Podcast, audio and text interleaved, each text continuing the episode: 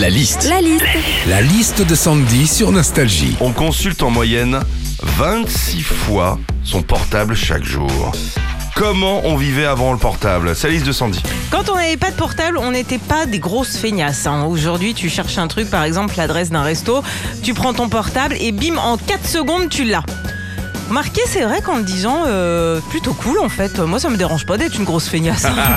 Quand on n'avait pas de portable, on avait tous nos contacts rentrés de A à Z dans un petit calepin Ah oui. répertoire. Pire, on apprenait les numéros de téléphone par cœur.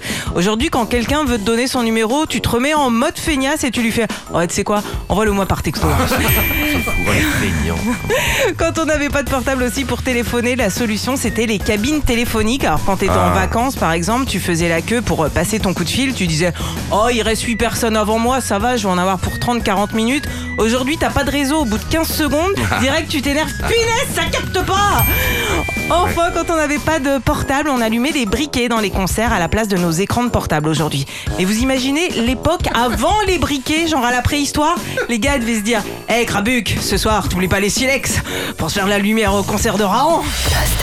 Retrouvez Philippe et Sandy, 6h, 9h sur Nostalgie. Nostalgie.